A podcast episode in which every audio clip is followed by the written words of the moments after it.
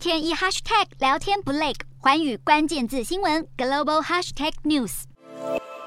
斯里兰卡陷入经济危机，爆发大规模示威抗议。总统拉贾帕克萨日前逃到马尔地夫，现在又传出他在十四号晚间飞抵了新加坡。新加坡外交部表示，拉贾帕克萨是以私人访问方式入境，并没有要求庇护，也表示新加坡通常不会批准庇护的请求。而拉贾帕克萨在抵达新加坡不久后，也已经透过电子邮件递交辞呈，正式请辞总统职务。听到这个消息，大批抗议民众上街跳舞庆祝。而斯里兰卡面临的经济困境，恐怕很大一部分要归咎于中国。中国多年以来用“一带一路”计划的名义提供斯里兰卡巨额贷款，却因合约条件对斯国不利，加上工程管理不当，逐渐掉入中国设下的融资陷阱。有熟悉斯里兰卡情势的印度分析人士认为，中国对斯里兰卡甚至整个南亚地区的影响力将会随着斯里兰卡的经济破产而迅速消退。目前，斯国的首要任务就是切断与中国的关联。专注内部治理，健全政策来发展经济。